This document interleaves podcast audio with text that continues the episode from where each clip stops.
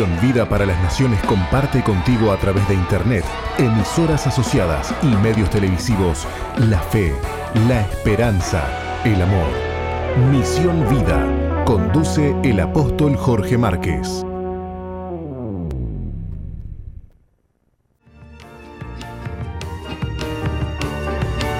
¿Qué tal? Muy buenos días para todos. Bienvenidos a Misión Vida para las Naciones. Estamos dando comienzo a este programa que pone en el aire la iglesia que le da nombre al mismo. Un gusto saludarles desde Montevideo, Uruguay, con expectativas de lo que Dios va a hacer hoy en este día, en estas dos horas de programa, en donde, bueno, nos damos cita para compartir lo mejor de Dios, su palabra, sus promesas, su amor, su paz, su gracia. Desde aquí, desde Montevideo, Uruguay, sean todos muy bienvenidos.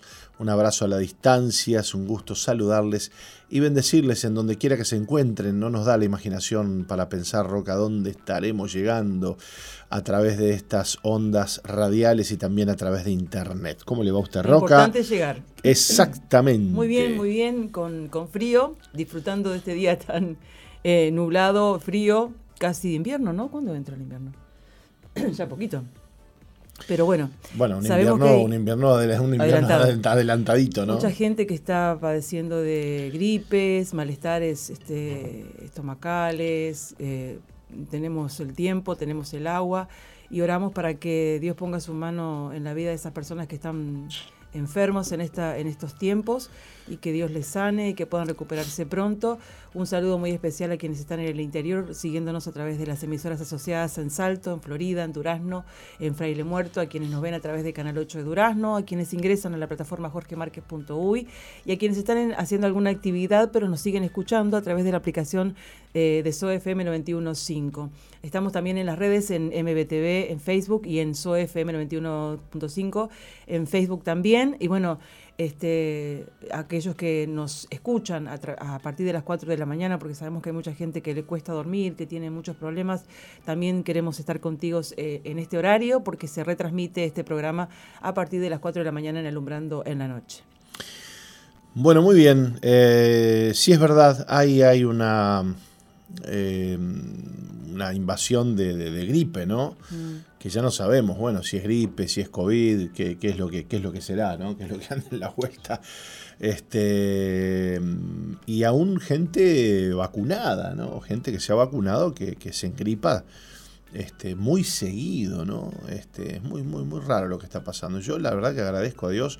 Hace un montón que no me engripo. Gracias a Dios. Le cuento. Gracias a Dios. Gracias a Dios. Este, pero montón, montón. Mire que a mí todos los años me venían unas gripes este, importantes. Eh, sin embargo, ahora debe haber, no sé, pero tres años que no, no, me, no me gripo. No me gripo. Bueno. No sé lo que es la fiebre, no sé lo que es la gripe. Este, gracias a Dios y sin vacuna, ojo. ¿eh? Sus no, defensas no, están es, muy bien. Este, parece, parece que sí, parece que sí. Este, gracias a Dios, gracias a Dios. Bueno, muy bien. Vio que este, el presidente, mm. no, no tenemos esta noticia, me parece, mm. pero decretó alerta, San, eh, alerta eh, este, hídrica. hídrica. Alerta hídrica. Estamos en alerta hídrica. Esto, bueno, este da inicio a todo un protocolo que le permite al país y el gobierno, bueno, hacer una serie de, de, de obras, tomar medidas sin, sin, mediar, digamos, burocracia de por medio, sí.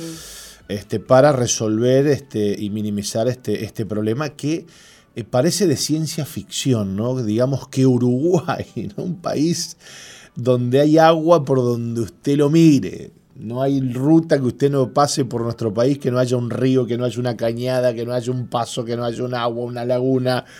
Eh, pozos de agua, donde usted hace un pozo de agua de 50 metros, ahí tiene agua. No importa dónde, métalo ahí, 50 metros, hay agua. Que estemos viviendo esta situación no, no, no se termina. Yo, la verdad, a ver, soy un ignorante, tampoco es que entiendo mucho el tema, ¿no? Pero, no sé, si, me, si, a otras personas les pasará lo mismo que a mí, yo no termino de entender el tema del agua. No lo termino de entender, no, no sé. Precisaré que alguien me se siente conmigo y me explique por qué no tenemos agua. Está bien, dirán, bueno, la sequía que viene de hace años, que cada vez peor la sequía, ha ido mermando. Bueno, bueno, bueno, esa, esa parte te la entiendo, ¿no? Pero bueno, que estemos viviendo esta, esta crisis hídrica es, eh, no sé, raya lo extraño, este, se habla poco del tema. No, no, nos, no nos podemos extrañar ya de nada de que pase en el mundo, pero sí, Eh, bueno, que en nos Uruguay seguimos pa- alarmando. pero a ver, Roca, a ver, a ver, yo me pregunto, ¿no hay crisis hídrica en Argentina? Hay en todos lados. No, no hay. En, ¿A dónde Argen- hay? en Argentina cuando fui estaban, estaban padeciendo no, también de... y en Brasil tampoco. ¿Dónde está? En Chile, estuvimos en Chile, ningún problema con el agua. Vamos a tener que pedir a nuestros amigos eh, eh, israelí- israelíes que Ah, nos... eh, pero que, que usted, ¿usted ha sentido algún país de América Latina que tenga el problema nuestro? y bueno, algo está pasando acá, hay alguna mano negra. Yo no escuché ningún, ninguna noticia que diga que, que la región está con problemas este, hídricos. Digamos, solo Uruguay. Habría que invitar a alguien, ¿no? Preguntarle a alguien que sepa. tendríamos que, que, nos, nos tendríamos que, explique. sí, la verdad que sí. Este, porque a mí me, me- me preocupa el tema, ¿qué quiere que le diga? Este, mm, muy bien. Por otro lado, eh, Uruguay eh, bate récord. Bate récord. eh, el tipo de cambio aquí en Uruguay cae al nivel más bajo de los últimos años en medio de, un récord de bueno, invasión extranjera. El peso uruguayo sigue batiendo récord y su cotización frente al dólar cayó a los 38.18 por unidad, algo que no se veía desde el 17 de febrero del año 2020. Este, recordemos que, bueno, cuanto más cae el dólar frente al peso uruguayo, más se cotiza el peso uruguayo, ¿no? Y más fuerte se hace el peso uruguayo. Cuanto más sube el dólar, más débil se hace el peso, ¿no? Claro. Este, en con respecto a, a la moneda, a la moneda dólar, ¿no? Entonces, este, bueno, de hecho, el tipo de cambio acumuló una, una rebaja nominal del 14.57% desde enero del 2022. Se trata de una de las mayores apreciaciones registradas en América Latina. Eh, estamos con crisis hídrica, pero bueno, el peso. ¿no? Estamos bien Es de el- peso. El superpeso, le dicen, ¿no? Ahora. Eh, solamente en lo que va del año 2023, el peso uruguayo se fortaleció un 4.8% frente, frente al dólar. Y este proceso responde al impacto de una serie de circunstancias que tienen lugar al mismo tiempo. Probablemente uno de los mayores factores que puedan explicar este, esta, esta cuestión es eh, la apreciación cambiaria eh, sea mas- masiva por la llegada de invasión extranjera directa en Uruguay. O sea, hay muchos extranjeros que están cambiando dólares por pesos uruguayos. Esa podría ser una explicación, ¿no? Y que ese factor este, eh, haga que el peso, bueno, se cotice mejor. ¿no? Hay mucho dólar, ¿no? En la vuelta, que se cambia por peso, entonces el peso empieza a valer más porque hay más demanda. Esto es la ley de la oferta y la demanda, Claro. ¿no? Hay más demanda del producto, en este caso el producto es el peso, y bueno, por lo tanto empieza a valer mejor el peso, ¿no? Y a cotizarse de otra manera, ¿no? Porque claro, si usted viene con dólares, el que va a cambiar a peso le cuesta más el peso. Claro. Pues Si, si, si, si yo le doy 38 puntos, ¿no? ¿Cuánto era? 38.18 dólares para que usted me dé un peso, ¿no? Eh, perdón, al revés.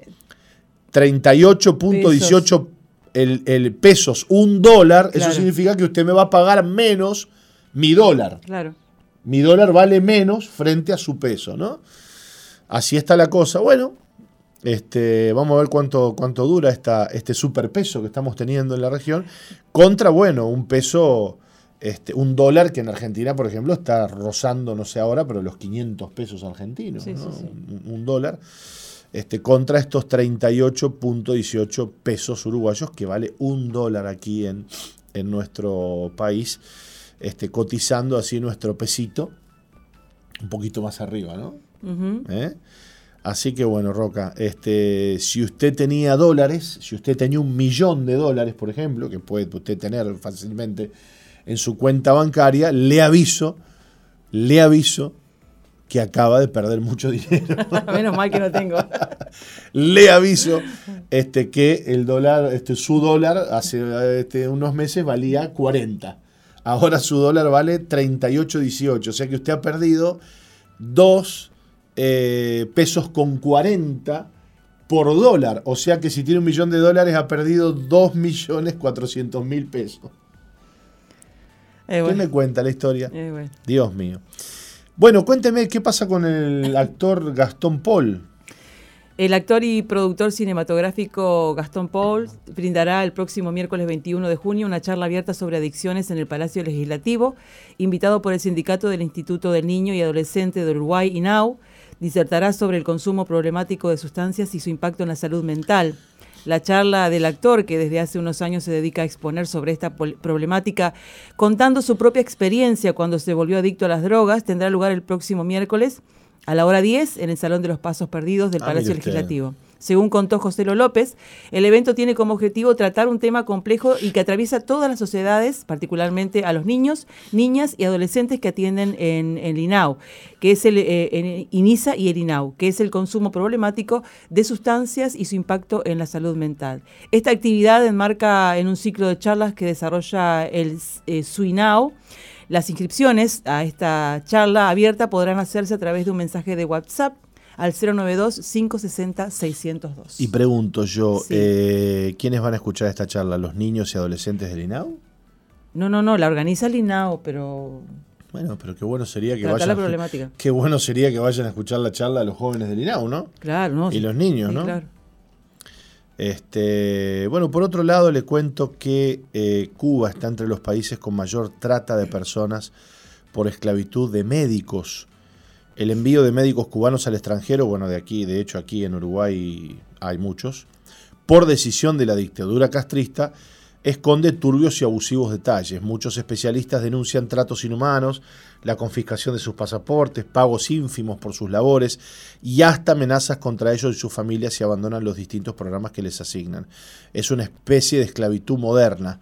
No solo lo aseguran organizaciones independientes, el Departamento de Estado de los Estados Unidos también monitorea la situación, ubicando a la dictadura cubana en el nivel 3 dentro de su informe sobre la trata de personas. Este año el organismo norteamericano reitera una situación que empeora con el paso del tiempo, ya que en la isla no existe un aparato productivo y el país sobrevive a costa de importaciones, no hay exportaciones que garanticen ingresos.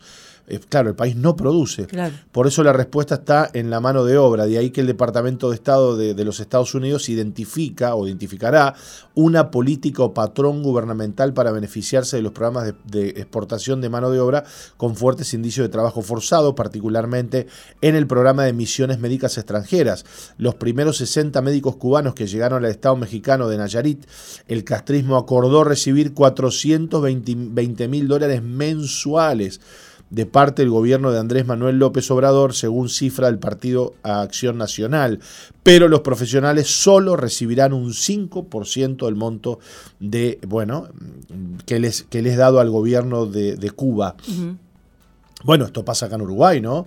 Este, cifras de, de, de, de 4 mil, 5 mil dólares mensuales por médico, cuando los médicos reciben acá un sueldo Una miseria. De 20 mil, de 30 Sí. mil, de 40 mil pesos, ¿no? Ni siquiera mil dólares este, por, por, su, por su labor. Es, es increíble esto, ¿no? Así que bueno, eh, eh, Prisoners Defenders ha sido promotora de investigaciones. eh, señala que si alguno de ellos decide desertar, el gobierno les prohíbe regresar a Cuba durante ocho años. Supongamos, un médico acá en Uruguay, cubano, que está bajo este régimen, ¿no? Eh, dice, bueno, no, no quiero más esto, quiero eh, que me paguen a mí directamente, voy a trabajar, me salgo del programa, ¿no? Porque ellos vienen como, como se los recibe en calidad de, bueno, de, enviados por el gobierno de Cuba, ¿no? Este, si algún médico decide desertar o salirse de este programa, este, bueno, el gobierno de Cuba toma este, serias medidas, ¿no? Y, y muchos de ellos tienen familia en Cuba. Entonces imagínate vos que el gobierno te diga, mirá, no vas a poder entrar por ocho años. Chao, por ocho años no ves a tu familia. Es, es, es terrible. Yo no sé cómo los gobiernos se prestan a esto, no, no entiendo la verdad. Este, no, no, no, no entiendo, no entiendo. Este, es, es- muy fuerte. Bueno, de hecho, este, muchos de los, de los que operan, por ejemplo, de, ojos, ¿no? los, los expertos en, en, ojos, oftalmólogos profesionales que tienen, van operado a miles de uruguayos, ¿no? De hecho, acá no, no, son, muchos de ellos son parte de ese programa, ¿no? de Cuba que envía a estos médicos que son extraordinarios. Son muy buenos médicos. No, no, extraordinarios. Médicos extraordinarios. Este, que le han salvado la vista, los ojos a mucha gente. A mucha gente este, en todas partes del mundo, ¿no? Entre otras cosas, ¿no? Entre, otras especialidades. Porque realmente el, nivel, el nivel de, los médicos cubanos es, es extraordinario, ¿no? Y por ese, y por ese motivo es que, bueno, este Cuba exporta esa mano de obra calificada al exterior y bueno, y saca sus, sus ganancias en detrimento de, del profesional, ¿no? que es el que está trabajando aquí. Mm. Bueno, esta, esta otra noticia que usted me pone acá, realmente yo pensé que esto era una, teoría conspirativa. Este, pero no sé, este, usted lo pone como una noticia verídica. Sí, Por favor. La vi no solo en un solo portal. Por eh, favor. Vera Bajiman, quien trabajó en Ucrania como parte de una misión de monitoreo internacional, hizo las horribles revelaciones en una entrevista en video que corroboraba informes anteriores del ejército ruso e incluso del propio ejército ucraniano, quienes se jactaron abiertamente de que extraen órganos de niños y partes del cuerpo por dinero en efectivo. Según Vera Bashiman, quien compartió su testimonio sobre lo que presenció personalmente durante su estadía en Ucrania, los niños son enviados fuera del país bajo un código de exportación de granos. Esto es muy fuerte, lo que voy a leer. Eh, como informó The People's Voice, los soldados rusos afirman que han hecho una serie de horribles descubrimientos dentro de Ucrania donde se crían niños de entre 2 y 7 años en condiciones de granjas industriales antes de que los más atractivos sean vendidos como esclavos sexuales a la élite de los pedófilos. Y aquellos que no encuentran compradores son descuartizados y desechados como residuos.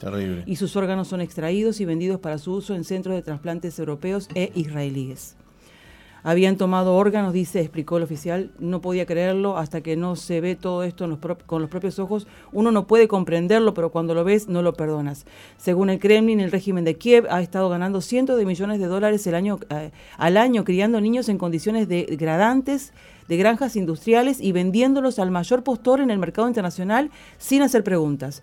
Se entiende que la mayoría de los compradores son pedófilos VIP, con contactos en la élite, como estos niños no tienen identidad ni papeles oficiales, en el sentido legal no existen. Claro. Los principales medios de comunicación occidentales han sido cómplices de su silencio sobre las granjas industriales infantiles de Ucrania, incluso intentando descartar la evidencia como la última campaña de desinformación rusa.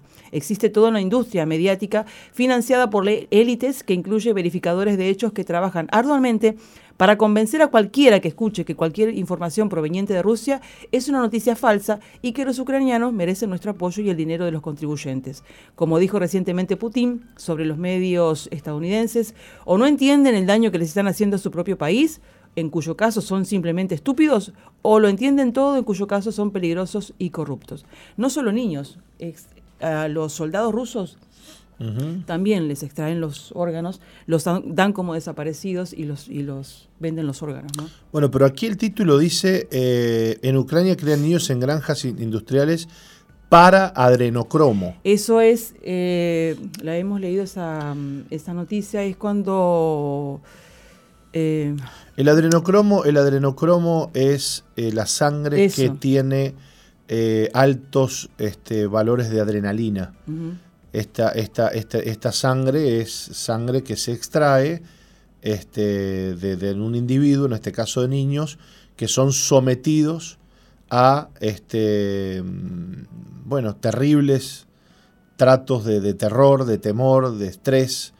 Esos niños secretan, esos cuerpos secretan este, eh, grandes cantidades de, de, adrenalina y bueno, hay toda una teoría conspirativa que, que, afirma que, bueno, gente de élite bebe esta sangre, esta sangre que está cargada con adrenocromo, que es una sustancia, repito, que no es adrenalina del todo, es, es una sustancia que se secreta eh, cuando la persona está este, expuesta a, mucho temor, a mucho terror, y que se dice que este, prolonga la vida y, qué sé yo qué cuánto. Imagínate estos niños, la pesadilla que están viviendo. Evidentemente, evidentemente, este, mm, bueno, esto yo pensé que era una, una teoría de conspiración pero este por lo que vemos ahora no termino de entender no termino de entender Roca eh, esto eh,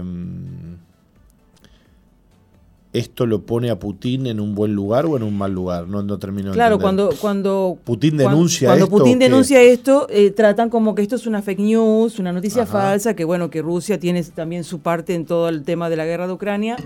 Y todo el mundo de Occidente ve a Ucrania como un país, ah, vamos a ayudarle porque está padeciendo, pero en realidad hay algo muy turbio eh, por lo que dice esta noticia, en Ucrania. Se, vienen diciendo muchas cosas desde que, desde que Putin invade eh, Ucrania eh, acerca de los laboratorios que había en Ucrania. Este, esto se viene diciendo desde hace. Sí, sí, desde el comienzo. desde el comienzo de la guerra, ¿no? Y que, y que de alguna manera eso fue lo que terminó de motivar a, a Rusia para, para, para el avance hacia Ucrania, ¿no? Bueno esto es, esto es muy filoso, ¿no? Porque puede ser indudablemente que un argumento muy, eh, muy bueno este, para Rusia para justificar ¿no? el avance contra Ucrania. Este, recordemos que una Ucrania eh, que mayoritariamente eh, se declara cristiana en la fe. ¿no? Ucrania es un país que este, se declara mayoritariamente cristiano. Es, es, es, es, un poco raro que esto, bueno, suceda. Bueno, pero, de hecho le dicen que son los nazis ucranianos, ¿no? Como que están experimentando con... Sin duda. Hay facciones, exactamente. Hay facciones dentro de Ucrania este, muy duras, como son las facciones que, bueno, ¿no? este, se identifican con, con el nazismo y que estarían detrás de, este tipo de cosas y este tipo de experimentos. Recordemos que, Hitler fue muy, muy prociencia, es que, investigó, que hizo este, bueno, investigaciones terribles con, humanos, con, un montón de cosas, este, inclusive llegando a ser hasta jabón con grasa del cuerpo humano, ¿no? Este, y un montón de cosas, y con ojos, y con, con todo, ¿no? con drogas. Este, se hacían todo tipo de investigaciones en, el nazismo y bueno, parece ser que esto estaba presente en Ucrania. Así que bueno, eh, esperemos que esperemos que esto no sea tan, tan cierto, ¿no? que haya todavía en, ese lugar este, estas granjas de niños, ¿no? granjas industriales, ¿no? Eh, es terrible realmente. De hecho, Mel Gibson también ha estado denunciando todo esto que hemos leído una noticia la semana pasada acerca de todos estos eh, pedófilos VIP, ¿no? Que, bueno, que, están todos eh, envueltos en este tema. Sin duda. Bueno, Fraternidad de Evangelismo Infantil quiere alcanzar a 100 millones de niños para Jesús. La Fraternidad de Evangelismo Infantil, ha anunciado su ambicioso, objetivo de llegar a 100 millones de niños con el Evangelio. Para lograr este objetivo, la prioridad es presentar la Biblia para que los niños puedan ser discipulados en la palabra de Dios. La organización tiene previsto llegar a 26.5 millones de niños solo en el 2023. Uno de los proyectos eh, de CEF son los clubes de las buenas nuevas, que ya están presentes en aproximadamente 3.500 escuelas públicas de Estados Unidos. Además, la organización forma a cientos de miles de adultos en todo el mundo para que alcancen a más niños para Cristo. Fundada en el año 1937, la CEF ha crecido rápidamente en varios países del mundo. Los clubes, prosperan en Belice, Ucrania, Ghana, Etiopía, Kenia, Sri Lanka y muchos otros países, afirmó Esteves. El año pasado, a través de los ministerios de la CEF, más de 19.5 millones de niños de todo el mundo escucharon las buenas nuevas y más de 439 mil maestros recibieron formación. Además de los clubes de las buenas nuevas, la CEF tiene otros ministerios que contribuyen a alcanzar el objetivo de 100 millones de niños. Entre ellos están el Ministerio de los Niños Militares, el Club de la Fiesta de Navidad, el Campamento de Buenas Nuevas y Juventud Cristiana en Acción. Cada uno de estos ministerios incluye una clara presentación del Evangelio y una oportunidad para que los niños acepten a Jesucristo como su Salvador.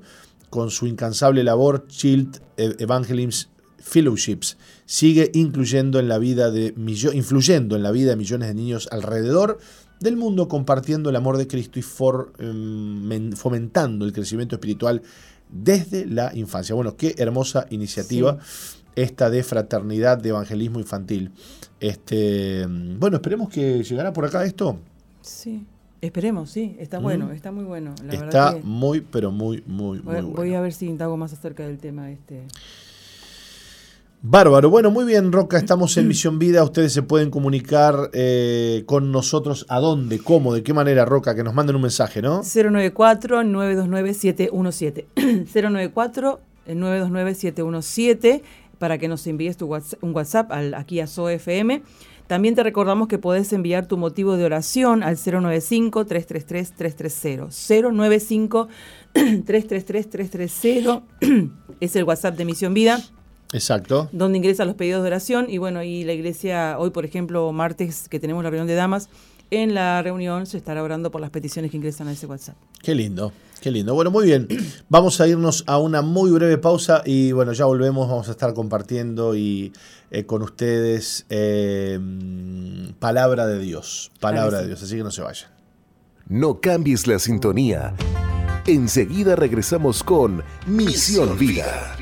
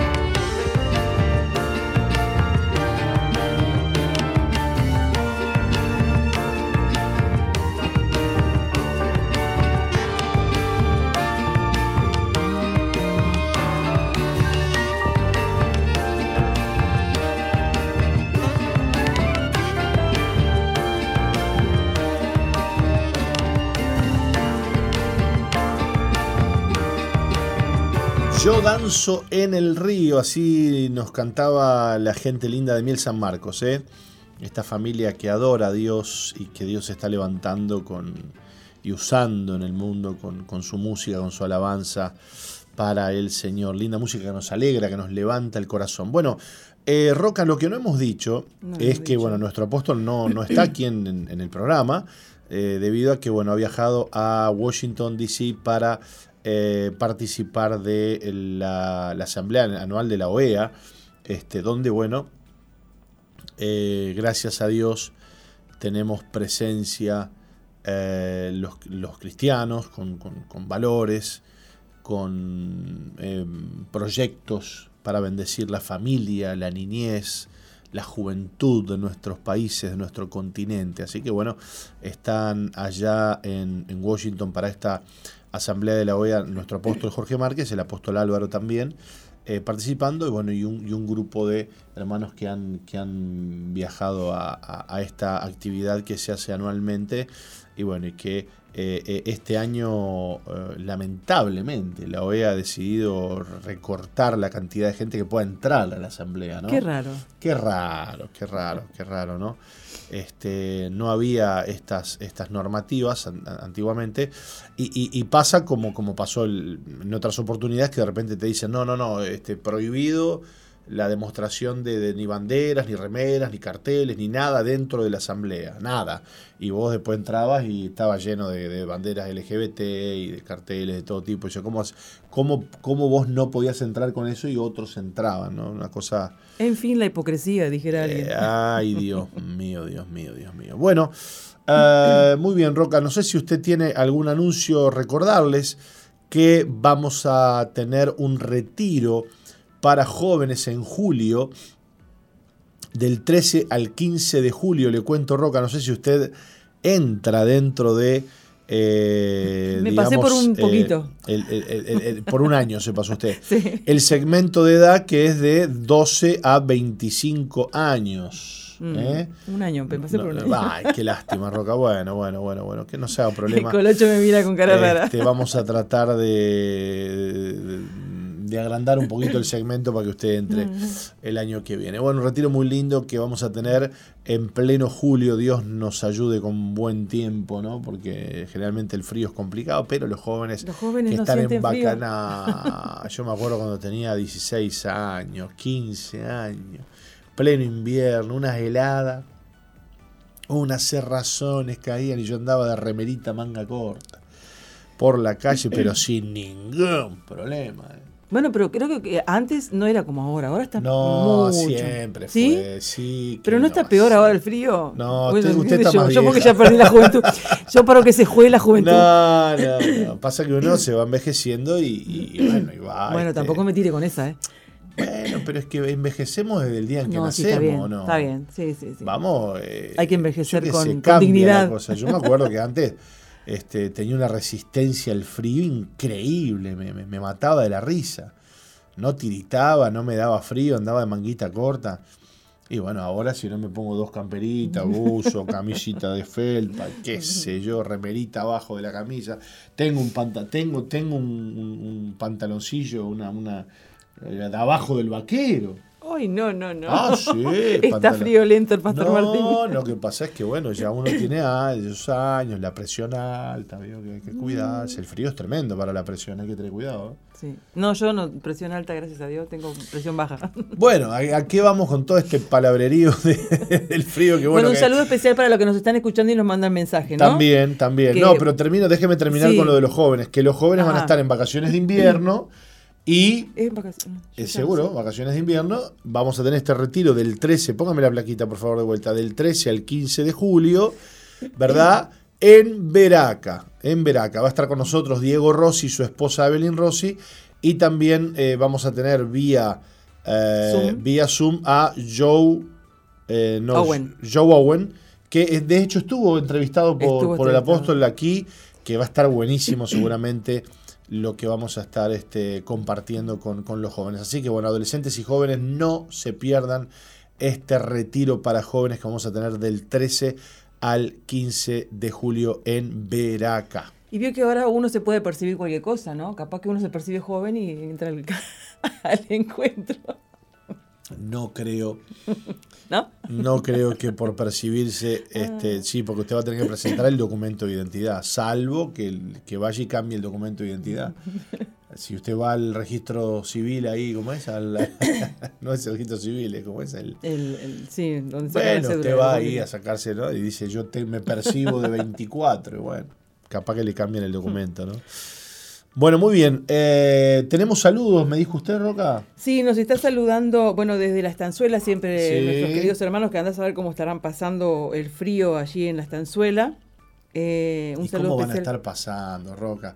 ¿Cómo? Eh, cocina leña con una olla arriba haciendo un guiso. Escúcheme, esto es muy fácil. En el campo es así, cocina leña y una ollita arriba con alguna sopa siempre. Que nos cuente Carlos a ver cómo está pasando.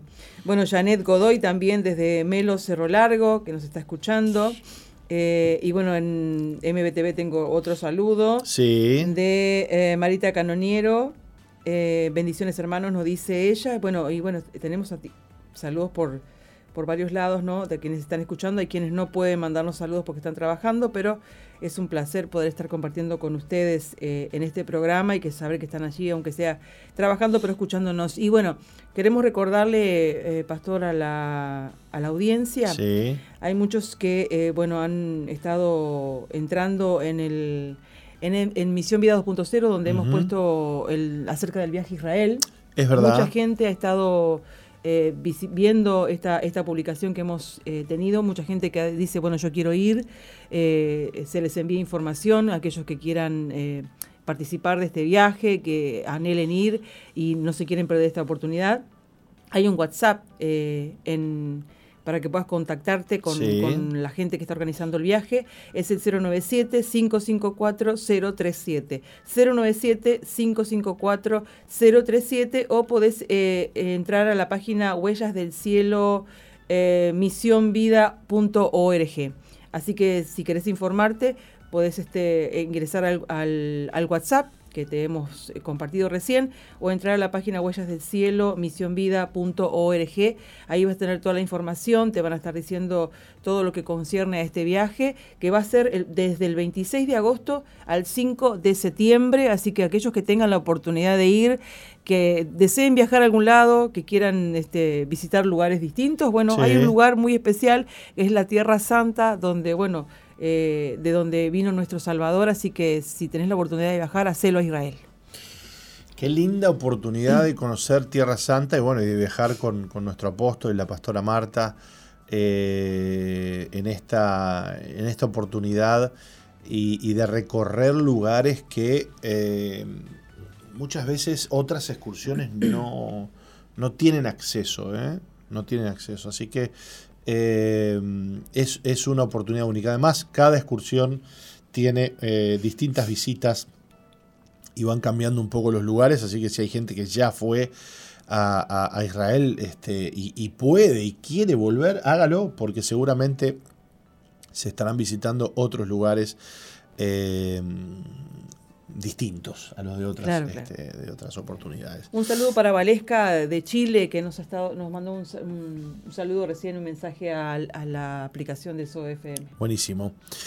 Eclesiastés 10.1 dice, las moscas muertas hacen heder y dar mal olor al perfume del perfumista, así una pequeña locura al que es estimado como sabio y honorable. El ungüento o aceite del perfumista era un perfume caro y fragante, era precioso, hecho a mano y considerado un lujo. Probablemente estemos eh, más familiarizados con la historia de las escrituras con el frasco de alabastro, cuando la mujer abrió su precioso aceite y lo derramó sobre los pies de Jesús. El precio equivalía al salario de un año, probablemente la posesión más valiosa que esta mujer tenía. Aquí Eclesiastés dice que este ungüento precioso puede ser arruinado por las moscas y luego las compara con el pecado. Una pequeña locura puede arruinar tu reputación. Lo que lleva tiempo construir se puede destruir en un momento. Quizás es por eso que a Satanás se le llama el Señor de las moscas o Belcebú, que significa el Señor de las moscas. El pecado no solo es como moscas, sino como un miembro particular de la familia de las moscas, el mosquito. El amor cubre, pero los mosquitos se esparcen, propagan enfermedades y dolencias y lo hacen todo a través de la sangre. El mosquito mata a eh, mm, un millón de personas al año. Mata más que los leones, más que los osos, más que las serpientes venenosas. Es mortal. El mosquito entra casi siempre sin ser detectado y te quita sangre. Deja una pequeña hinchazón en el exterior, pero lo que sucede en el interior, lo invisible, es lo que puede ser mortal. La sangre de Jesús es la que te protege, te limpia, hace de tu vida un aroma fragante al Señor, pero si no tienes cuidado el pecado entrará sigilosamente como las moscas y empezará a sacarte lentamente la sangre y a contaminar el perfume, añado, ¿no? La buena noticia es que Dios nos dio un regalo que aleja el pecado. Los, los mosquitos y las moscas se sienten atraídos por el agua estancada y los cristianos estancados son tierra fértil para el pecado, pero donde el Espíritu fluye libremente como el agua dulce, el pecado no puede crecer. Dios nos dio su Espíritu Santo, un río de agua viva. Jesús dijo, ¿no? El que cree en mí, de su interior correrán ríos de agua viva. Si estás listo para sacar el pecado de tu vida, si estás listo para recibir sanidad y bendición desde arriba, entonces mueve las aguas. Cuando el agua se mueve, las moscas no pueden permanecer en ese en ese eh, lugar. La unción de Dios, la presencia del Espíritu Santo en su vida, vencerá el pecado. Las moscas no pueden sobrevivir en el aceite, el pecado no puede prevalecer si estás en Cristo Jesús. Qué linda, qué linda reflexión que nos lleva a, meditar en la importancia de no darle lugar a esas pequeñas cosas. ¿Qué tamaño tiene una mosca? Eh? Pero vamos a decir la verdad, si usted va a un lugar a comprar algo, ¿no? Va con, va, va, va, va, qué sé yo, va a una panadería, póngale. y usted dice, quiero comprar este postre, quiero comprar esta, esta, e, este, este croissant, ¿no? Ahora está muy de moda la, la patisserie, la panadería francesa, se puso de moda ahora, ¿no? En muchos lugares. Sí. No, tú igual, ya me recomendaron este porque tiene un croissant relleno de crema de pistacho, que también está muy de moda, ¿no? Ahora el pistacho y todas esas cosas. Usted va y dice, qué bárbaro, deme un croissant. Y de repente mira así arriba del Una croissant mosca. una mosca. Guácala. ¿Usted compraría ese croissant no, de no, pistacho? Este, ¿no? O como el otro día que nos trajo la hermana de, de- Sí. de las donas. ¿Las probó usted? Riquísimas. Yo, yo no las probé porque no, no- no puedo comer, pero me llevé una para mi esposa y cuando la abrió tenía Nutella adentro. Ah, me perdí esa. No, sí, no, no, no, no. Tampoco ella no come mucho esas cosas, se cuida mucho, así que Sarita se, se- comió la mitad de la dona. ¿Qué don? Una dona con Nutella, una, una, una crema por arriba, maravilloso. Usted llega al mostrador así ve una mosca arriba de la, de la dona. Ya no la compra, ¿verdad? Me ha pasado que cuando fui al ¿Eh? supermercado vi una mosca ahí arriba de los fiambres Chao. y le dije, al- mirá, acá hay moscas, ¿eh? Y ya me fui, me retrocedí. Y sí, y sí, es lo mismo que una cucarachita, ¿viste? Sí, un ratón. chiquitita la cucarachita, no jode para nada, pobrecita. Este, ¿cómo es? Este, soporta la radiación, no maravilla la cucaracha. Pero si está arriba de la comida, Mm, usted ya no quiere porque usted ya empieza a imaginar cosas, ¿viste? Ay, cuántas cucarachas habrán pasado por acá, ay, si hay una, cuántas otras habrá. Eh, Bueno, qué sabia que es la palabra de Dios, ¿no? Dice, las moscas muertas hacen heder y dar mal olor al perfume del perfumista. Ese, este elixir tan preciado, porque para hacer un perfume hay que extraer de los distintos componentes su aceite esencial, ¿no? Y eso es muy complejo. Eh, para sacar un poco de aceite esencial de una... El otro día vi a un, a un químico sacando aceites esenciales de, un- de una planta de romero. Entonces agarró un romero, lo puso en un... En un, en un- no, sí, en un coso de vidrio sí. en uno de esos este, recipientes de vidrio con, con- con- con agua, ¿verdad? Y lo puso a hervir, entonces destilaba, ¿verdad? Ese- esos vapores iban por unos, unas cañerías de vidrio que eran enfriadas, entonces esa, ese vapor este, se enfriaba y se condensaba nuevamente y quedaba un, una- una- una- una- un extracto, ¿verdad?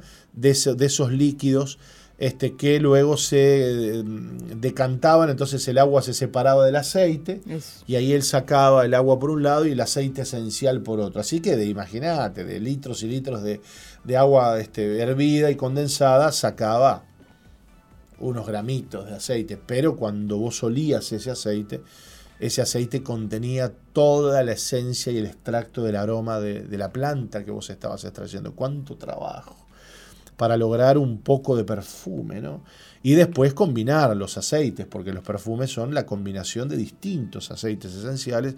Este, ahora no, ahora te venden un agua sucia, ¿viste? Y cuánto trabajo nosotros cada día, este, eh, en, en ser santos, en, en- en tratar de agradar al Señor, en tratar de no hacer las cosas que- Sí, y cuánto- malas delante del Señor, y- en tener temor sí, de Y Él. cuánto laburo que el Señor pasa con nosotros, Sí, ¿no? pero no- nos cuesta a nosotros eh, eh, todos los días negarnos, morir, eh, para poder ser iguales a- al Señor. Imagínate un- una pequeña locura que nos mandemos, derriba toda la estantería de todo lo que hemos edificado. Exactamente, Roca, exactamente. Una pequeña locura. Un minuto de placer. ¿eh? Un minuto de placer. ¿Cuánto dura el placer? Un minuto. Un minuto.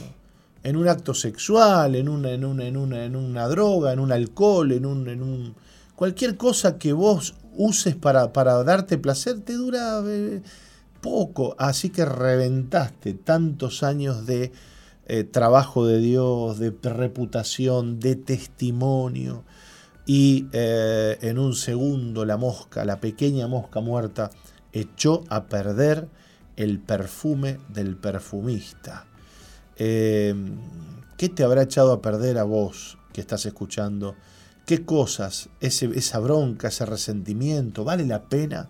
¿Vale la pena ese pecado que estás cometiendo? ¿Vale la pena eh, eh, cometer ese pecado, seguir en esa vida y perder tu salvación? Es la pregunta que te hacemos en este día. ¿Vale la pena que vos te arriesgues a irte al infierno porque estás decidido a, que- a quedarte ahí trancado en ese lugar, en ese pecado, en esa cosa que no te deja ser libre decidí hoy volverte a Jesús, volver a sus pies, volver a su, a su mano, a su abrazo, porque no vale la pena nada de este mundo, vale la pena cuando se trata de la vida eterna, del amor de Dios y del propósito que Dios tiene con tu vida en esta tierra. Hoy es el día de salvación, hoy es el día aceptable para que te vuelvas a Dios y le digas, Señor, ya no quiero más. Cambiar el perfume del perfumista, cambiar tu gloria por una basura, por una cosa que no vale, que no tiene sentido, que es vana, que hoy está y mañana no está, pero la gloria de Dios, la salvación que Dios te da es eterna. Es eterna. Es tremendo esto, Roca. Cuánta gente cambia como, como le pasó a Esaú, que cambió la primogenitura por un plato de lentejas con remolacha. ¿eh? Un plato de lentejas. Entonces Jacob le dijo, vendeme hoy la primogenitura. Sí, toma la primogenitura. Porque la primogenitura era un intangible no era plata, no era, no era, no era, no eran animales, no era, no era oro, no era un intangible, era una bendición, era una posición que le correspondía por haber nacido primero. Y se la vendió, le dijo de boca, sí, te la vendo. Menospreció la primogenitura por un plato de guiso y después cuando la quiso recuperar con lágrimas ya era tarde, porque Jacob se había quedado con su primogenitura, porque éste le había vendido por un plato de lentejas. Qué fuerte. Así somos muchas veces vendemos la eternidad por un pecado, por un placer, por algo que no vale nada ah, delante de Dios y delante nuestro, no vale mm. nada. Y en cadena se, perdemos muchas otras cosas valiosas que Dios nos, nos ha dado en esta, en esta vida. Vamos a la pausa. Dejamos reflexionando a las personas y quedamos pensando en esto. Y vamos a la pausa. Continuamos con Misión Vida para las Naciones. Eh, Roca, ¿usted tiene algún saludo por allí? Eh, no, están preguntando, estamos hablando porque están preguntando acerca del encuentro de jóvenes, eh, preguntando si tiene costo y se está dilucidando ese tema, se está resolviendo ese tema, así que en breve les, vamos a, les vamos a dar más información acerca de este encuentro de jóvenes. Es verdad, es verdad. Eh, todavía, todavía se está viendo un poquito el tema del costo. Este, pero ya, ya les vamos a informar. Seguramente, claro, tenga este, algún costo, porque claro, es un retiro, va a incluir este, va a incluir este, algunas comidas, ¿no? Claro, Imagino. Así que hay que ver bien e, ese tema, pero bueno, ya les vamos a estar informando bien. Bueno, me están saludando aquí por WhatsApp. Un saludo a Matías, a Virginia que nos están escuchando este, y nos saludan aquí por WhatsApp. Un saludo para ellos, un abrazo grande. ¿eh? Saludos entonces para ellos. Muy bien, ¿usted tiene por allí alguna otra algún otro saludo, algún otro mensaje? Eh, no, no, no, no he estado viendo, estoy con el tema del costo, mm, así que no he podido ver si alguien mandó más saludos. Me fijo a ver. Perfecto. Muy bien, estábamos reflexionando antes de irnos a la pausa en esto de que, bueno, las pequeñas moscas, las moscas muertas que hacen este echar a perder el perfume, ¿no? Del, del, perfumista y que mm, tanto trabajo da, ¿no? El perfume, tanto trabajo da esta, este elixir, esta, esta, esta ¿no? Eh, esencia que es el perfume y que también representa de alguna manera la vida, la vida de Dios en nosotros, la vida santa, la vida digna, eh, y que se rompe o se echa a perder tan fácilmente cuando le damos lugar a algún pecado en nuestra vida, alguna locura. Dice que el sabio ¿no? este, comete una locura y pierde todo su testimonio y, toda la fama que se había hecho de ser sabio, de ser una persona digna, honrada. ¿Cuánto tenemos que cuidar estas cosas en nuestra vida delante de Dios? Porque a veces las decisiones que tomamos eh, afectan el futuro de nuestra vida. Y muchas veces el diablo aprovecha los momentos de turbación, de opresión, de escasez, de enfermedad, de debilidad, en las que estamos afectados emocionalmente para que hagamos una locura. ¿Cuánta gente nos ha tocado atender, Roca, eh, gente que de repente está o, le engañaron o le mintieron o está viviendo un trauma emocional y, viene la persona afectada y dice yo me voy a divorciar, dice él o ella, ¿no? Me voy a divorciar de mi mujer o de mi esposo por lo que me ha hecho. Em, no, para, para, para, para, para. Primero que nada, el enojo, la ira, el resentimiento no son un buen sentimiento para tomar decisiones en la vida. No son buenos consejeros. No, no, no, de ninguna manera no. Pará, pará. Primero, primero que nada hay que dejar pasar las, aguas, primero que nada hay que recuperar la paz, primero que nada hay que estar eh, delante de Dios en paz y después ver qué es lo que Dios dirige, qué es lo que Dios guía, ¿no? Porque ese tipo de decisiones eh, después tienen consecuencias terribles, Roca. Necesitamos el consejo de Dios, necesitas el consejo de alguien que te pueda guiar, de no quedarte solo, de no estar solo, de estar sola, de no, de no aislarte eh, y, rumiar todo eso lo que te está aconteciendo y si tenés alguna tentación, si, si sabes que, bueno, que en cualquier momento sos eh, propenso a, ceder ante cualquier tentación o ante cualquier circunstancia que sabes que te va a quitar la paz, que te va a alejar del Señor.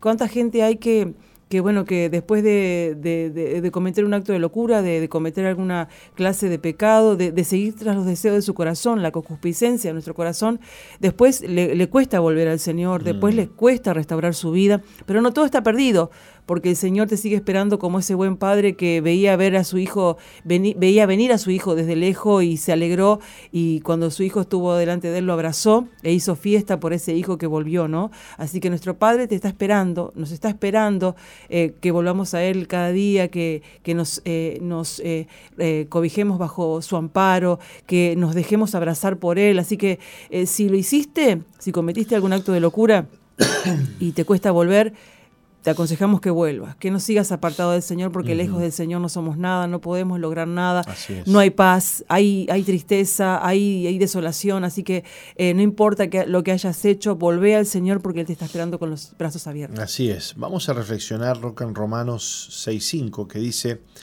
si fuimos plantados juntamente con Él a la semejanza de su muerte, así también lo seremos eh, con la de su resurrección.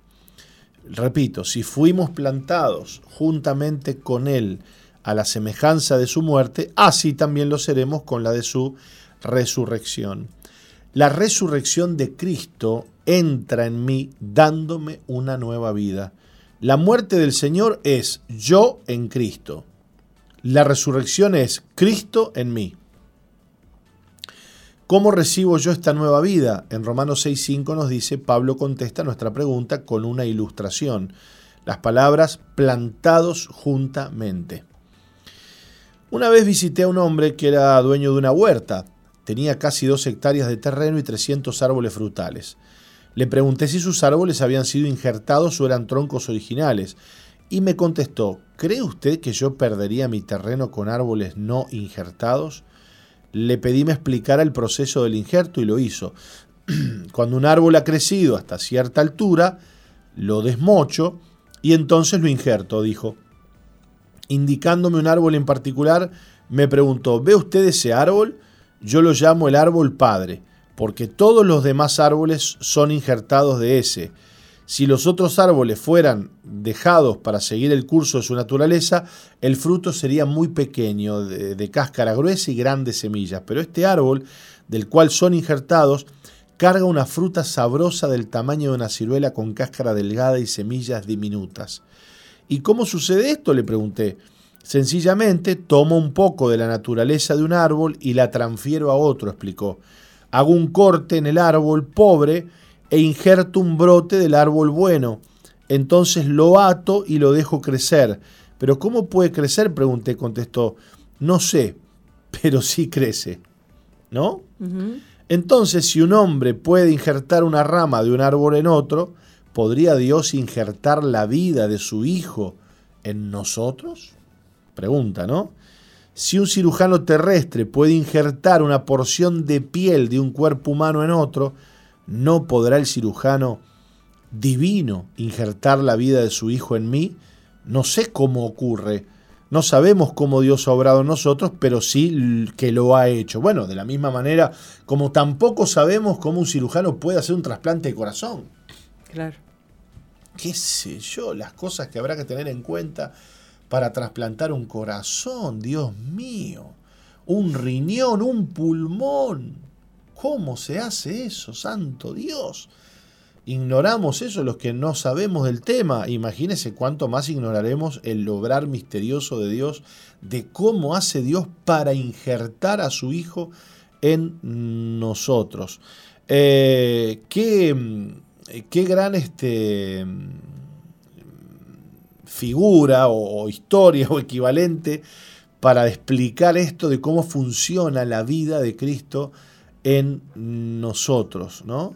Eh, y es así, es una gran verdad. Por ejemplo, eh, yo he estado también en, en, naranjales muy grandes, en Salto, unas, eh, unas chacras con, con 5.000, 6.000 árboles de naranja.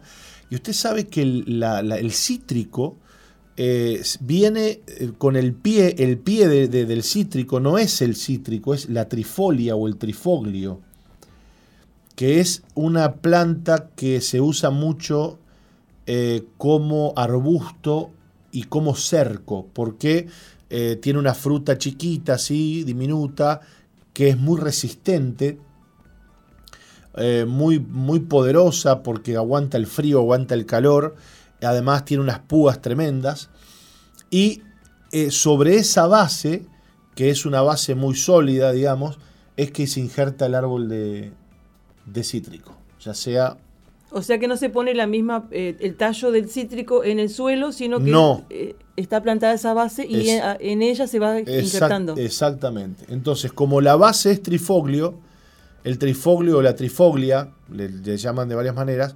soporta las inclemencias del tiempo.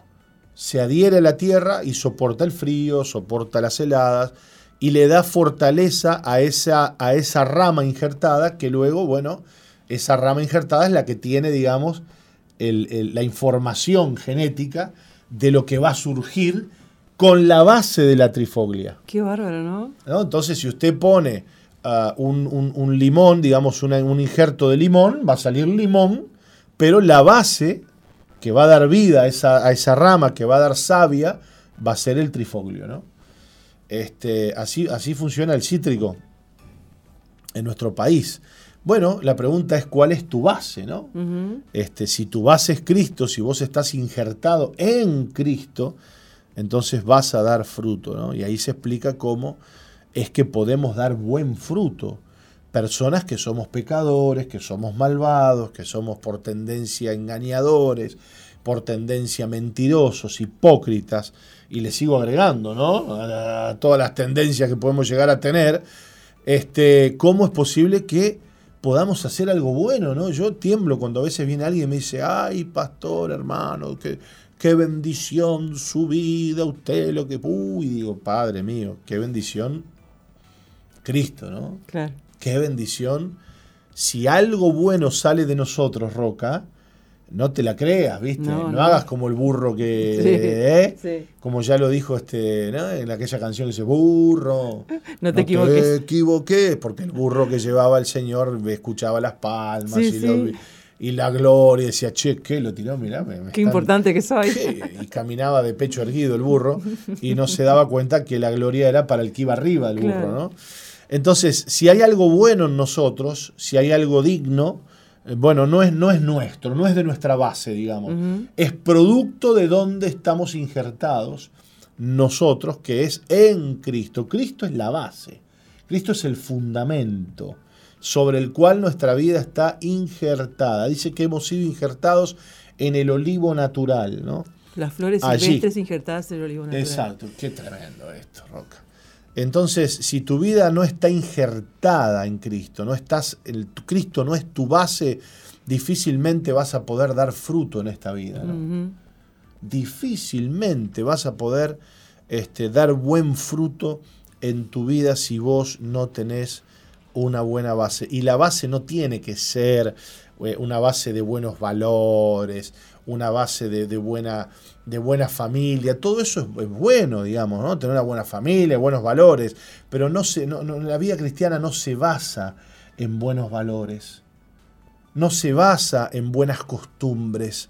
La vida cristiana está fundamentada sobre Jesucristo.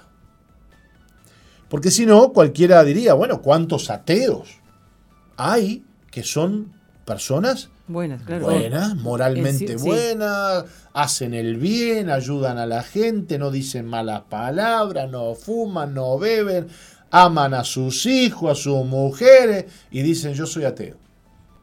Claro. Yo no, no hay Dios. Y bueno, una persona moralmente que, entre comillas, es buena, se cree buena, ¿no? Se percibe buena, tiene un alto concepto de sí, pero... Las buenas obras no nos salvan. Exactamente. Supongamos eh, hipotéticamente que una, un individuo es bueno, no le hace mal a nadie toda su vida. Eso no lo va a salvar. Claro. Porque la salvación no es por obras, es por fe en Jesucristo. Así que no importa cuántas buenas obras vos hagas, porque la naturaleza del hombre, la base sobre la que el hombre está, tiene fundada la vida, es una, naturaleza corrompida. Entonces, por más cosas buenas que haga la persona, si la base sobre la cual hace las cosas no es Jesucristo, entonces esa base no sirve. Es fuerte. Isaías dice, aún nuestras mejores obras, dice el Señor, son como trapos de inmundicia nuestras mejores obras delante de Dios no sirven para nada. Por eso es que la vida cristiana no es una vida moralmente buena o una vida de valores extraordinaria. Este, los valores no, no, no, hacen a la vida cristiana. La vida cristiana, la base de Cristo, hace a los valores, que es distinto, ¿no? Entonces, eh, ¿dónde está fundamentada tu vida? Esa es la pregunta, ¿no?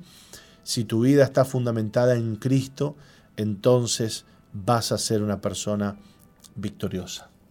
Así es. ¿Mm? Ah, pero yo tengo que ser mejor, tengo que mejorar. No, no tenés que mejorar. Tenés que morir. Y tenés que ser injertado en Cristo. ¿Se entiende la diferencia? No, pero yo quiero hacer un curso para ser un mejor líder, una mejor persona. No, no, no, no. No, no, porque no podés ser una mejor persona vos tenés que estar injertado en Cristo. Y cuando estás injertado en Cristo, Cristo a través tuyo empieza a hacer obras. Cristo a través tuyo ama, Cristo a través tuyo bendice, Cristo a través tuyo habla, Cristo a través tuyo vive. Porque dice Pablo, ya no vivo yo, mas Cristo vive en mí. Entonces empiezan a suceder cosas extraordinarias. Lo que vos decís bendice a los demás, lo que vos haces tiene fruto, lo que vos, eh, tus actitudes, bendicen. ¿Por qué? Porque es Cristo a través tuyo. Es Cristo, no sos vos operando y obrando, ¿no? Entonces, a veces Dios, Roca, permite que nosotros nos demos de, bruces contra el piso, ¿no? Y podamos este, ser, bueno, ser, ser este, conscientes de nuestra maldad, ¿no? Sí, por eso a veces ves a los cristianos que decían, ay, un cristiano, ¿cómo puede ser de determinada manera? ¿Cómo puede? Porque somos, somos personas que somos pecadoras. Exacto. Lo único que nosotros eh, tenemos a Cristo como nuestra fuente de vida y, conectándolo con la, reflexión anterior, de, eh, nosotros procuramos morir a nosotros cada día para que el perfume de Cristo eh, salga por nuestras vidas y sea Él el que es glorificado y que sea Él el que se manifieste a través de nosotros. Somos como vos, personas como vos, que si vos nos mirás, tenemos nuestros defectos, también tenemos nuestras virtudes, pero lo más importante que tenemos es a Cristo en nuestras vidas. La base de nuestra vida, nuestra roca firme es el Señor. Exactamente, y sobre Él estamos fundados. Vamos a la pausa y volvemos eh, en unos minutitos. Muy bien. No cambies, ya volvemos con, Misión, Vida.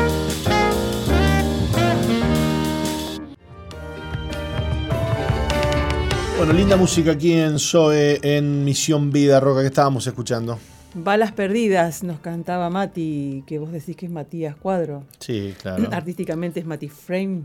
Sí. Bueno. Sí, muy bien, muy bien. Veo que, veo que esto de, tener este De tener. varios nombres, ¿no?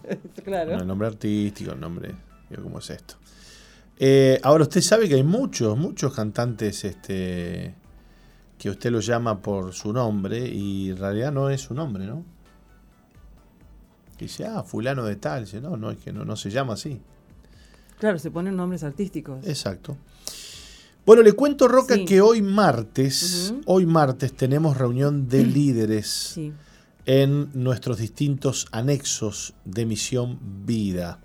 Aquí en nuestra iglesia central este, están convocados los distritos que, que vienen generalmente los martes, pero luego en los distintos distritos tenemos reunión de líderes. La reunión de líderes es una de las reuniones más eh, importantes de la semana para el liderazgo de la iglesia, ¿no? Generalmente nuestros líderes están colaborando, que en algún culto, que esto, que lo otro, que van a colaborar, pero el martes es una reunión donde vamos a recibir, vamos a recibir. Y eh, tenemos una lección especial para líderes, tenemos luego eh, tiempos de oración, de adoración y también eh, la prédica de la, de la lección que vamos a compartir el jueves. Usted sabe que en el culto de líderes se le predica a los líderes la lección que ellos tendrán que predicar luego el día jueves. ¿eh? Así que este, no, no podemos faltar a la reunión de líderes, ¿no? Es como que es la reunión de la semana donde este, cargamos las pilas con visión, con fe y este, nos preparamos para la tarea que se lleva adelante toda la semana, que es bueno salir a evangelizar, multiplicar los grupos amigos, en fin, ¿no? Y qué lindo que están dando, no, me acordaba el otro día de la, la carpeta de la consejería, Exacto, ¿no? De cuánto exacto. nos ha enseñado esa carpeta de consejería, que bueno, que en, en varias oportunidades es el apóstol que, que nos, nos trae ese mensaje, esa, esa enseñanza de consejería para saber aconsejar con la palabra del Señor. Pero bueno, hoy como no está el apóstol, la dará otro eh, que haya salido sorteado. como alguien que esté mirando, no sé. Eh, y bueno, y después este cada, cada eh, ¿Usted, distrito. ¿Usted sabe algo que yo no sé? No, no, no, no Ah, sé, no sé. No sé, todavía hay tiempo. cada, cada distrito tendrá su, con, con su pastor, con eh, bueno, una, una, una participación para lo que es el jueves los grupos amigos. Pero también a las 15 horas tenemos nuestra reunión de damas, porque también las damas tienen su espacio en la iglesia mujeres valientes, mujeres que luchan por su, por su hogar, por su familia, que bueno, que muchas veces están cansadas, agotadas, que están viviendo muchos, muchas circunstancias difíciles. Y tienes, tenés tu espacio para poder ir a orar a la iglesia, a nuestro templo central de la avenida 8 de octubre 2335, donde recibís la palabra de Dios, donde recibís un lindo consejo de parte de Dios, un buen consejo de parte de Dios, donde, bueno, podés ser ministrada, donde podés tener consejería. Nuestra pastora siempre nos comparte una palabra y, bueno, y ahí tenés tu, tu momento donde capaz que eh, durante todo el día estás trabajando, estás haciendo muchas cosas y ese es tu momento, donde poder ir a eh, refugiarte en Dios, donde podría derramar tu alma delante del Señor. Así que, bueno, te podrás- eh, no te pierdas esta oportunidad a partir de las 15 horas la reunión de damas en nuestro templo central. Bueno, lindas actividades para hoy martes. Entonces en nuestra iglesia convocamos a todos los líderes, colíderes, anfitriones, eh, supervisores, coordinadores, diáconos de nuestras iglesias y anexos para que estén presentes este día martes en la reunión de líderes. Y bueno, y las damas tienen su lugar también, como bien decías, Roca, aquí en la iglesia central. Así que, bueno, dicho esto, nos vamos preparando para eh, recibir el testimonio del día de hoy. Estará con nosotros Mauro Martínez, un joven de 24 años, que nos va a contar cómo Dios le ha librado de la soledad, de la tristeza y de las adicciones. ¿eh? Así que no se vayan porque en, en un par de minutitos nada más estaremos conversando con él acerca de su vida, su testimonio y la obra que Dios ha hecho. No cambies, ya volvemos con Misión, Misión Vida. Vida. Sigue al apóstol Jorge Márquez en Twitter e Instagram, arroba Jorge Márquez Arroba Uy. Jorge Márquez Uy. Y suscríbete al canal de YouTube Jorge Márquez. Jorge Márquez.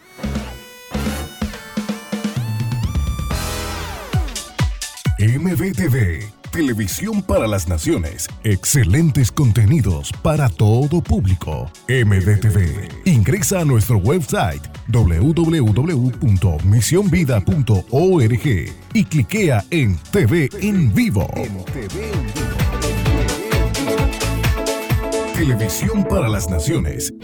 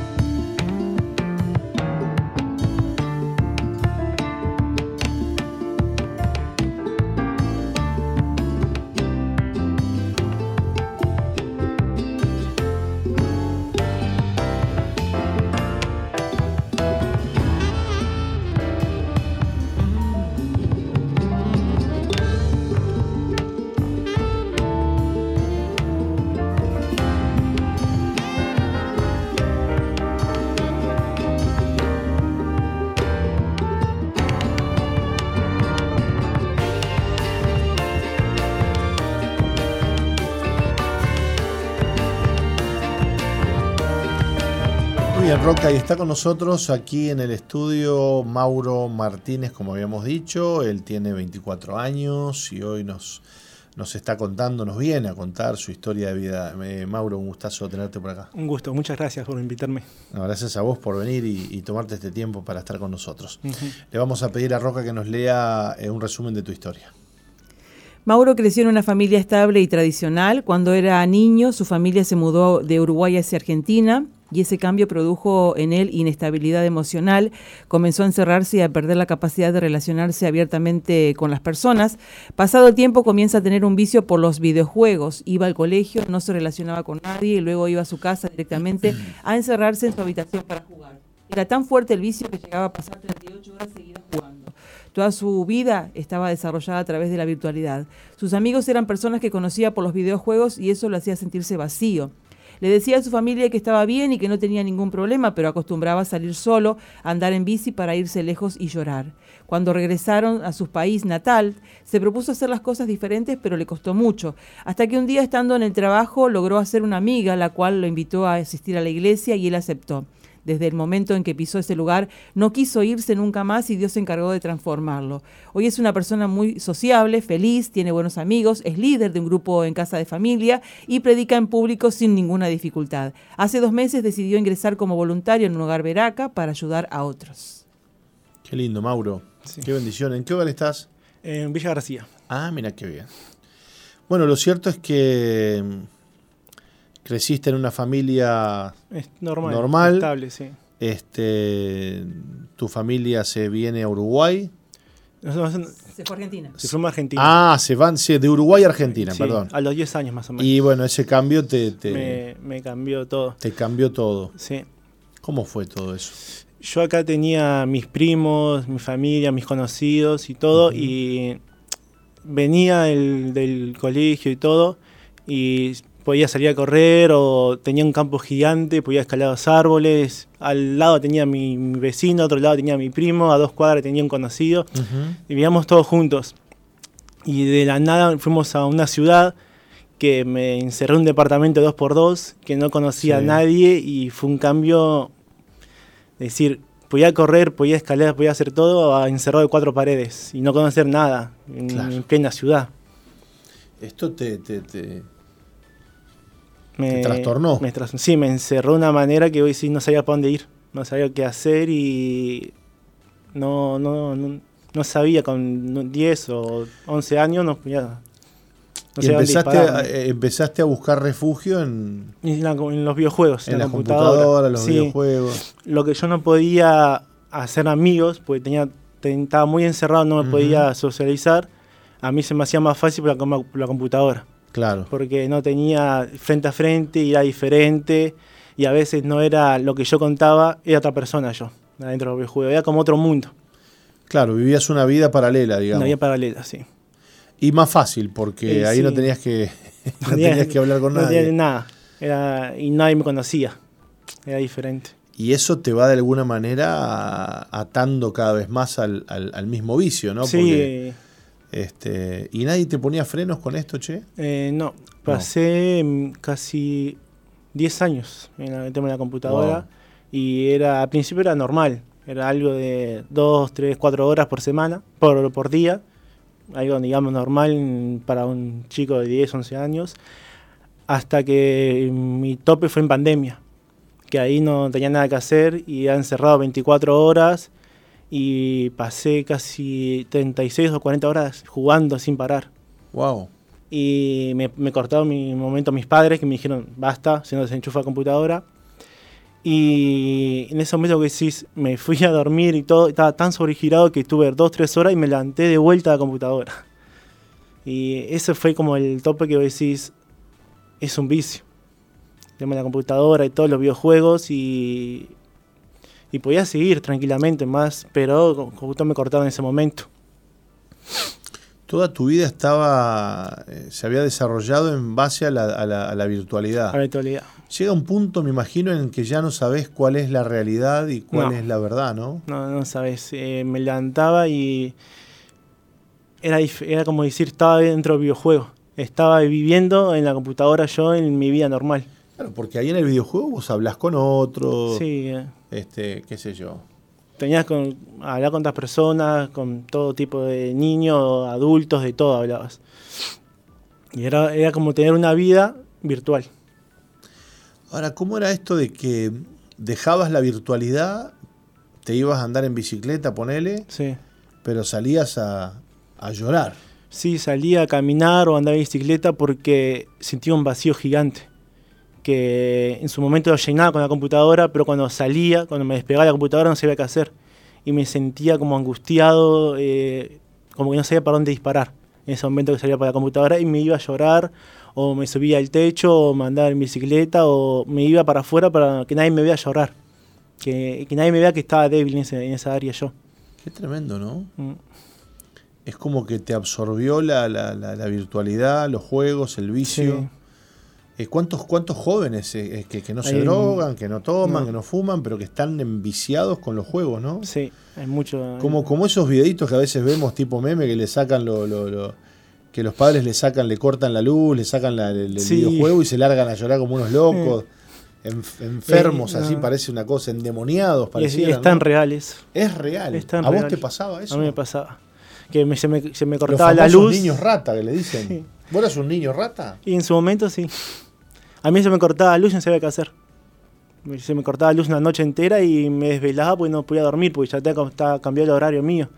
Ahora cambia toda tu, tu perspectiva, ¿no? Porque vos de joven, qué sé yo, tenías que estar, bueno, soñando a ver qué carrera voy a hacer, qué Mm. estudio voy a tener. Y de repente lo- lo- los logros eh, son, bueno, voy a pasar la siguiente etapa, Voy voy a a, ga- pasar voy a ganar la siguiente, horas. ¿no? Sí. Este, voy a, a lograr matar más gente. ¿A Mm. qué jugabas, por ejemplo? A juego de shooter. Eh, Todo de juego disparo, de disparo, de- sí. claro. Todo juego de disparo. Eras experto en, el Counter este Strike. Eh, este, sí, en el Counter, en el Valorant, en todos juegos así. Llegué a Bien. competir, pero nunca gané nada, pero en competiciones también y todo.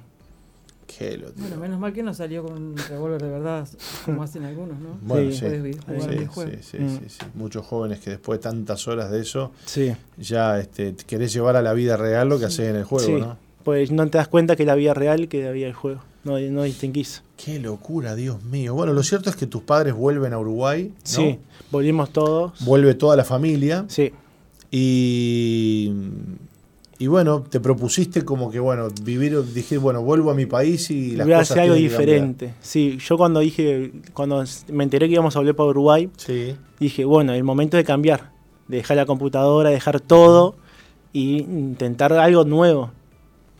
Y vine para Uruguay, vinimos todos acá. Y el primer año o primer seis meses era el mismo proceso. Estaba, hacía lo mismo, Te estaba encerrado en mi casa.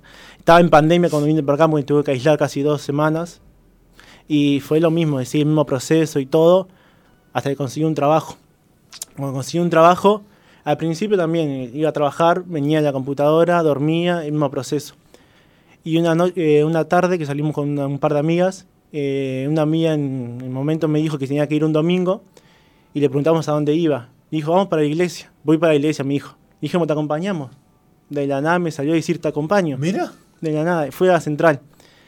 Y yo siempre tenía un vacío, nunca pude llenar ese vacío. Y cuando, además me puse contento de decir, voy a ir a la iglesia que nunca fui, nunca toqué en la iglesia, no conocía nada. Y en ese momento dije, bueno, vamos, vamos a probar a ver qué es. Y literal, cuando pisé la iglesia central, fue que el vacío desapareció. Sentí como un abrazo que vos decís, Buah, este es el lugar que yo necesitaba llegar. Esta es la diferencia que decir, esto es el cambio que yo voy a hacer en mi vida. qué tremendo, ¿no? Mm. Te abrazó Jesús. Me abrazó. Es cuando entré a la iglesia y le dije a mi compañera, ¿cuándo es la próxima reunión? ¿Cuándo es la próxima reunión? No quiero faltar más. No, quiero, quiero seguir yendo todos los días. Te estaba, Jesús te estaba esperando. Me estaba esperando Jesús. Qué tremendo. Mm. ¿Le diste tu vida a Cristo? Y ahí mi vida a Cristo. ¿Podemos decir que hoy estamos frente a un nuevo Mauro? Sí, Mauro diferente. Ahora, eh, eh, has dado un paso tremendo en tu vida que es eh, irte a vivir a un hogar. Sí.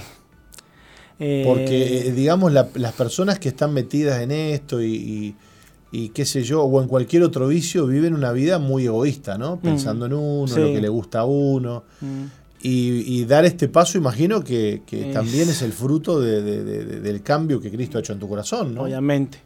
Eh, cuando yo me fui a rescate en Melo, que fue un momento que yo me fui para allá en Melo, Dios me habló mucho del tema de los hogares. De que tenía que ingresar a un hogar, ayudar a ingresar al hogar y todo. En su momento no le hice mucho caso, digamos, porque yo un hogar nunca me vi, Sí, nunca me vi en un hogar.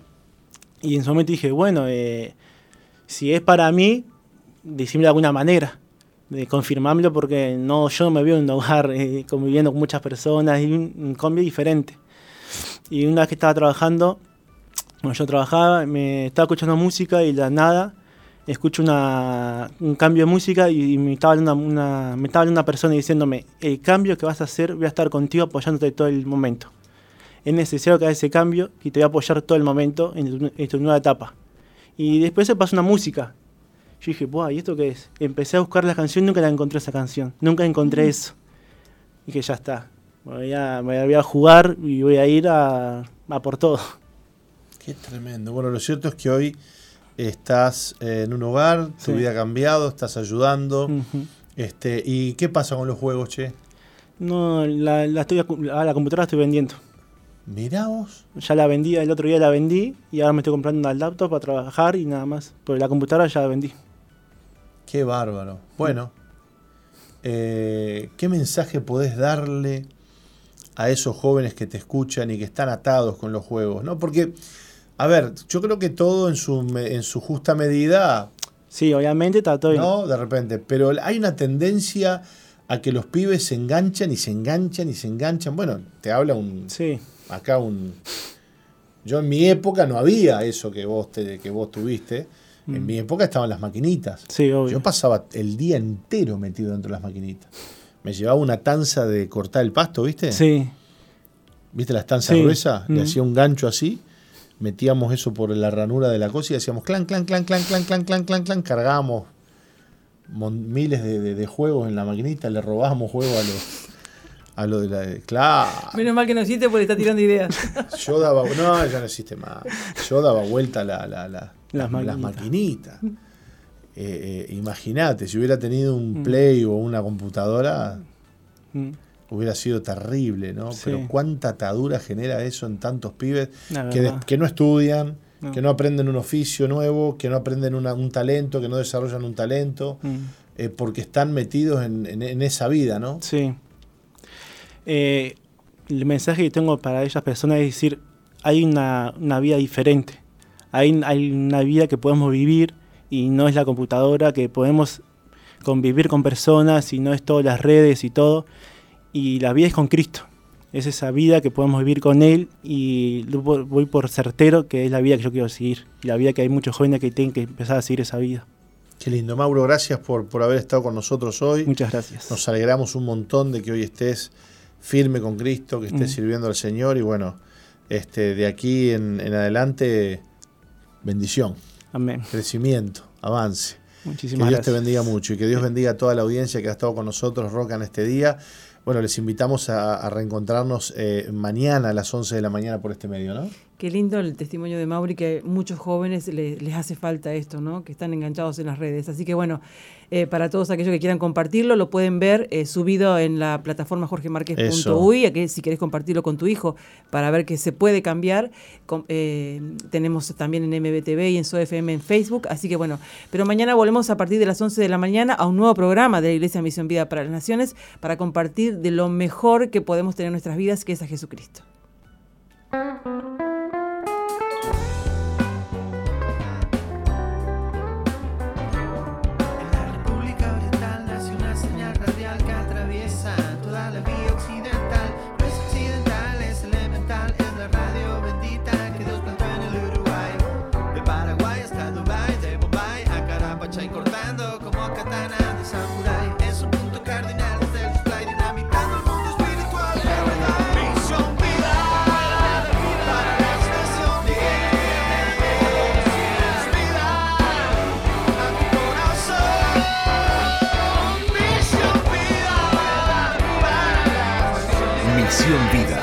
Iglesia que Dios plantó en Uruguay para que juntos alcancemos lo imposible, presentó su programa exclusivo que conduce el apóstol Jorge Márquez.